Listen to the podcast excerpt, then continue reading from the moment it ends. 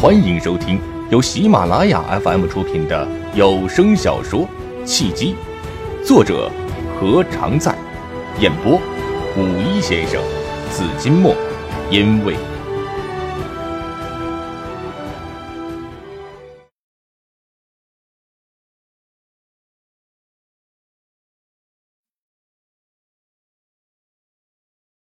第十集，情场如战场。你是不是想让我替你把把关呢？苏仙慧不松口，她其实早就看出来了，茉莉对连城是有好感的。一提到连城的名字，茉莉就会三分紧张，七分欣喜，明显是恋爱的节奏。他才不会放过这么好的审问茉莉的机会。如果是，我就约；如果不是，就不约，就这么简单。苏仙慧是何许人也？她表面上大大咧咧，其实心细如发，岂能看不出来茉莉对连城是有意思的？她就是要让茉莉当面承认。茉莉被苏仙慧逼到了墙角，退无可退，一咬牙：“是，好，明天下午三点，菩提树，不见不散。”苏仙慧麻利的定下了时间地点。他举起酒杯和茉莉碰杯。等有一天喝上你们喜酒的时候，你是不是要好好感谢我这个媒人呢？茉莉顿时红了脸。胡说什么呢？才刚刚开始，谁知道以后他结婚的人是谁？万一你不小心看上了他，说不定你会抢走他。哼，怎么可能？苏仙慧哈哈大笑，笑得花枝乱颤。全然不顾周围人群诧异和惊奇的目光，他一拍桌子：“我对男人的态度是宁缺毋滥，追求我的人没有一千又有八百了。为什么我现在还单身？你又不是不了解我在择偶标准上的挑剔。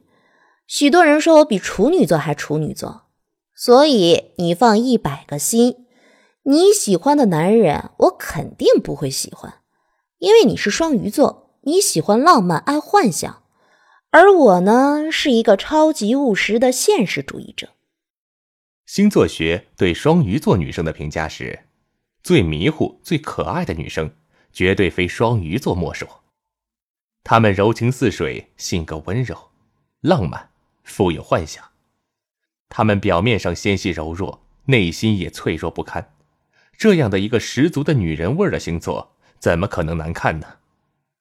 尽管茉莉不信星座，但也得承认，她的确符合一部分双鱼座女生的特征，比如柔情似水，比如性格温柔，再比如浪漫、爱幻想等等。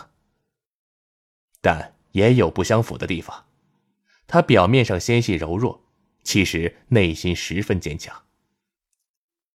外刚的人多半内心柔弱，外柔的人大多数是内心坚强。就和柔软的果子必定有一颗坚强的核，而外壳坚硬的果实往往有柔软的果肉，是一样的道理。好吧，茉莉咬着嘴唇，含蓄而满足的笑了。是你说的，你不会喜欢连城，你一定要记住你说的话，千万不要和我抢连城。一言为定。苏仙会伸手和茉莉击掌。谁抢谁是小狗。罗毅一个人坐在座位上，心情有几分欣喜，也有几分不安。欣喜的是，他的撒酒计划十分的顺利，姚董没有怪罪他，他从容过关，而且连城也成功的进入了姚董的视线，还陪姚董下楼了，说明连城达到了预期的成功。不安的是，连城临走的时候十分的匆忙。并没有和他打个招呼，也没有告诉他什么时候帮他接近齐全。连城一走，应该就不会回来了。等年会结束之后，再找机会接近齐全，会比现在难上一百倍。会不会是连城一时兴起忘了他的事情？如果真的是这样的话，他今天不是白忙了一场？越想，越觉得心里没底。罗伊想了想，拿出电话。拨打了连城的号码，他不是一个有耐心的人，一定要问个清楚。连城今天到底还帮不帮他接近齐全了？连城的电话是打通了，但一直响，却没有人接。连城不接他的电话，到底有什么重要的事情，连电话都不方便接，还是故意的不接他的电话？罗伊气呼呼的挂断了电话，想了想，给连城发了一条短信：“连城，如果你不兑现你的承诺，小心我和你没完。”怎么不接电话？听到连城的电话响个不停，见连城没有要接的意思。坐在后座的姚长伟有意提醒连城一声：“说不定是什么重要的事情呢。”连城正专心致志的开着车，他回头冲姚长伟笑了笑：“，哼 多半是罗伊的电话。他找我啊，一般情况下没什么要紧事，等下再回他电话。你还挺遵守交通规则呀，开车的时候不打电话。”姚长伟注意到了一个细节，一上车。连城就系上了安全带，不管是变道还是拐弯，连城必定要先打着转向灯，而且也绝不超速，规规矩矩的，像是一个新手。但从连城从容的变道以及干脆利落的超车动作来看，他明显不是一个新手，至少有三年以上驾龄了。姚长伟暗中赞许，他最欣赏的就是遵守交通规则的人。从是否遵守交通规则的细节上，就可以看出一个人的基本素养。遵守交通规则不光是为了自己，也是为了大家。连城目不斜视，认真的开车。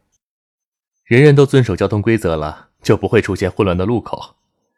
许多人都觉得交通规则只是别人遵守就行了，自己是不是遵守都无所谓，而且往往都存在着侥幸心理，认为车祸不会发生在自己的身上。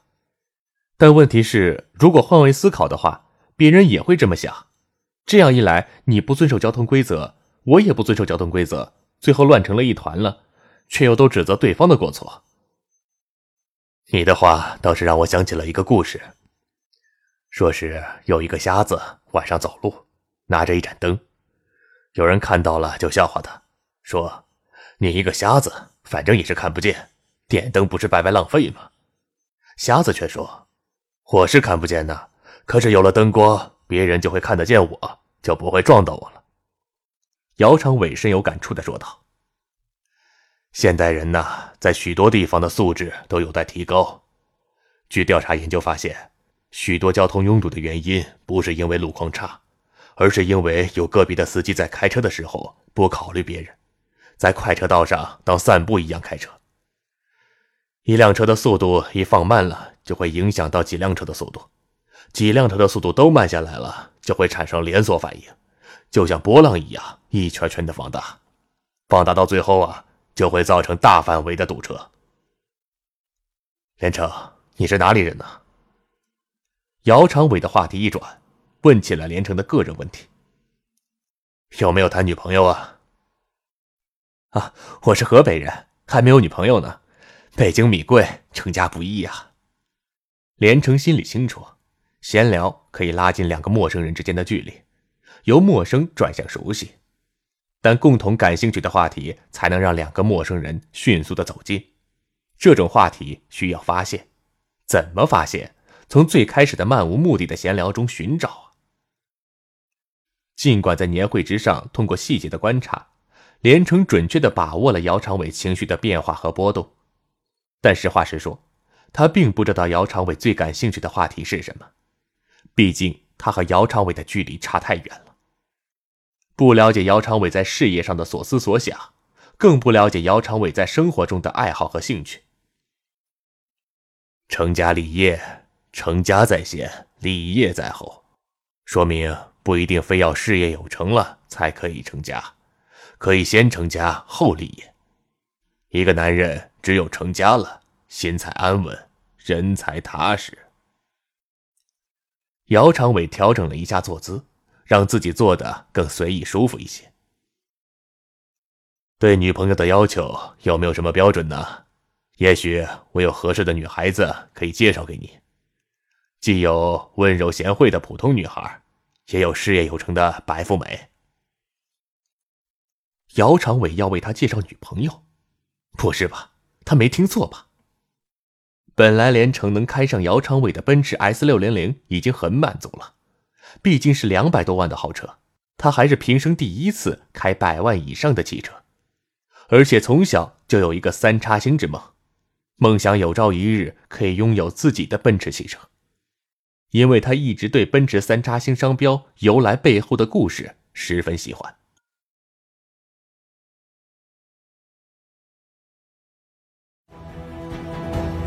您正在收听的是由喜马拉雅 FM 出品的有声小说《契机》。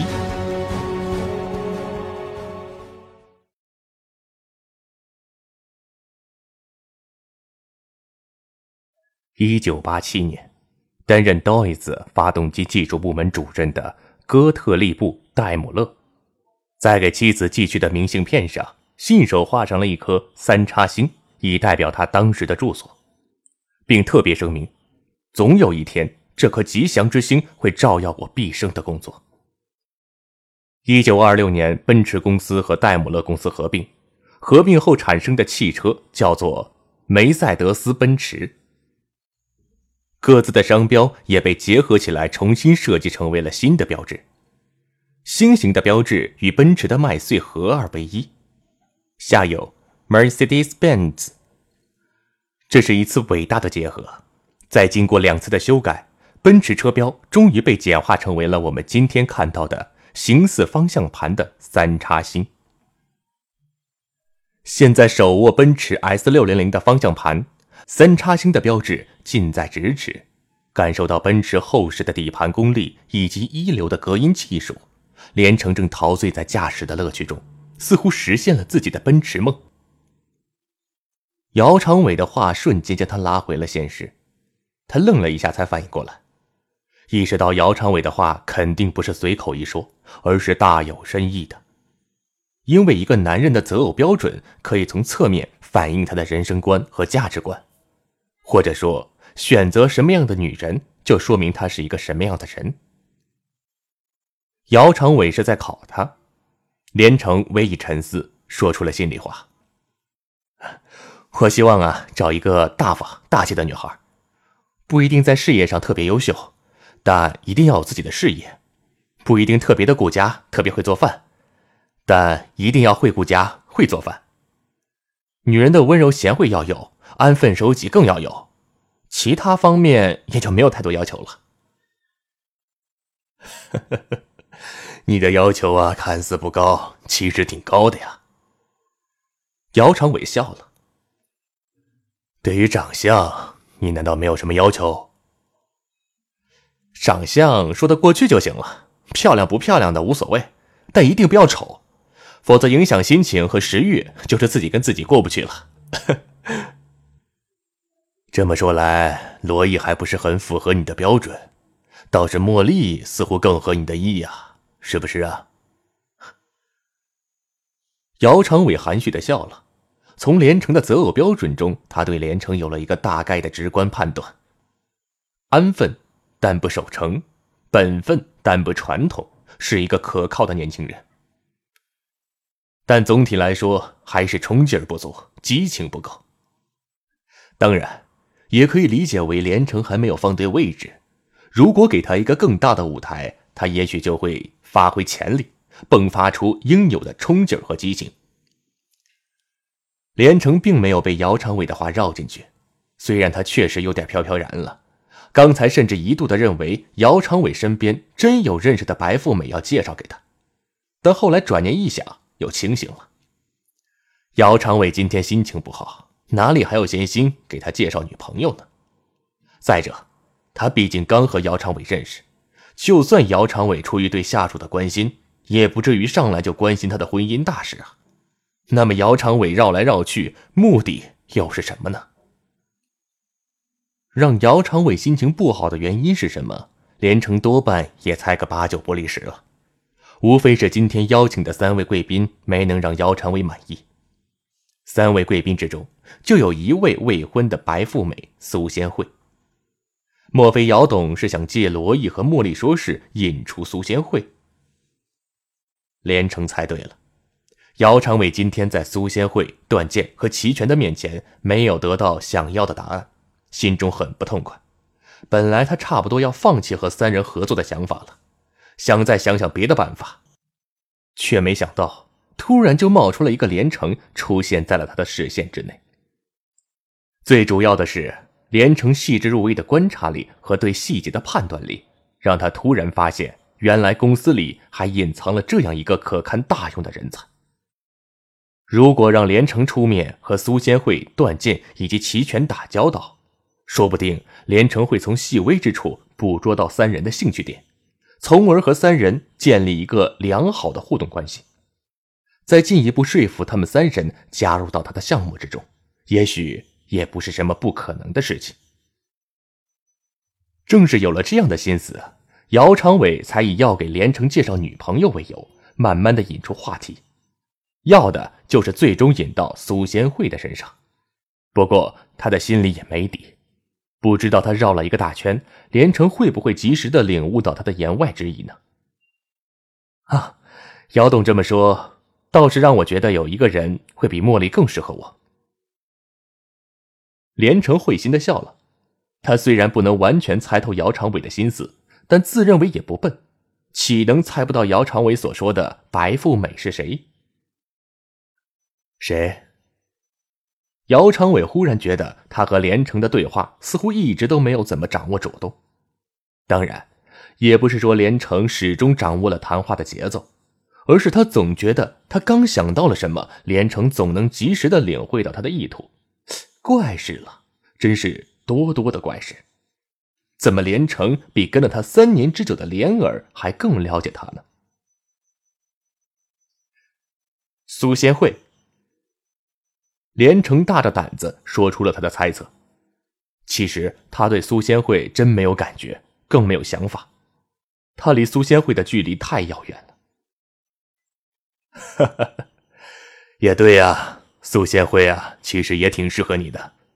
表面上苏仙慧大大咧咧的，其实她也是一个内心细腻的女孩子。哈哈哈哈哈姚长伟哈哈大笑，笑声之中既有调侃之意，又有对连城猜到他的用意的开心。怎么样啊，连城，敢不敢去追苏贤惠啊？你也别觉得她高不可攀，其实啊，她再是白富美。再是美女 CEO，你只需要记住一点：女人嘛，就是女人，外在的身份掩饰不了她们身为女人的共性。女人的共性是什么？就是在爱情面前，他们可以牺牲一切。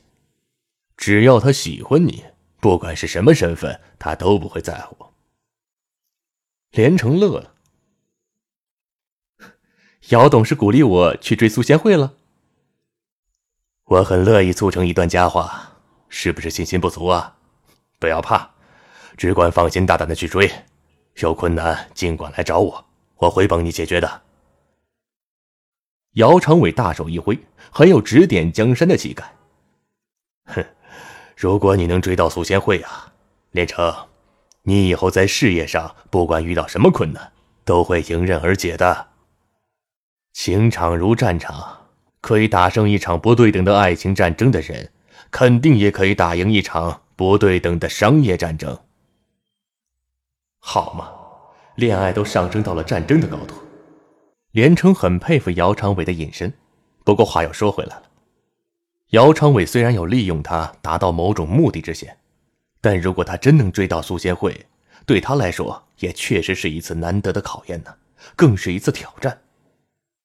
虽然他很愿意接受挑战，也不怕失败，问题是，他对苏仙慧没有感觉。对一个没有感觉的女孩，怎么去追呢？追一个女孩和追个项目不一样啊！追项目需要的是事业心和拼搏精神，追女孩除了需要拼搏精神和锲而不舍的厚脸皮之外，还需要感觉。我对苏仙慧没有感觉怎么办呢？姚董，总不能让我去追一个完全不来电的姑娘吧？连城其实想要的是姚长伟的一个承诺，或者说是一个说法。感觉呀是可以培养的，你以前和苏仙慧都没有接触过，怎么就知道接触之后不会喜欢上他呢？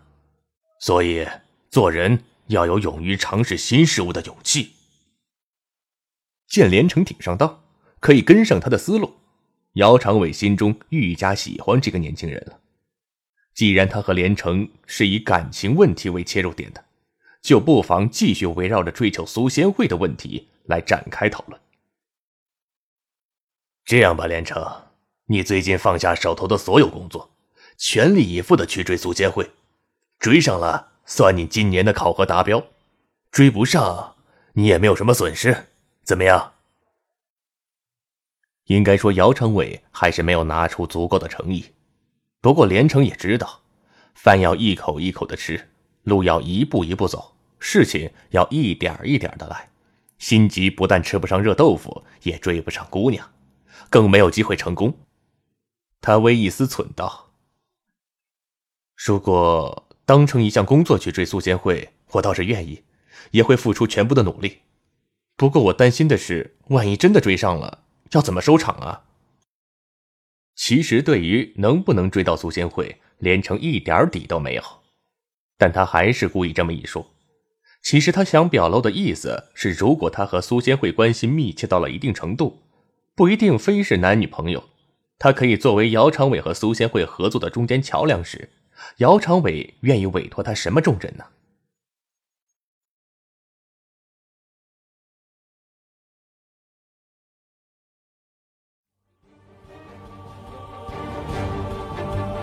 各位听众朋友，本集已播讲完毕，感谢您的收听。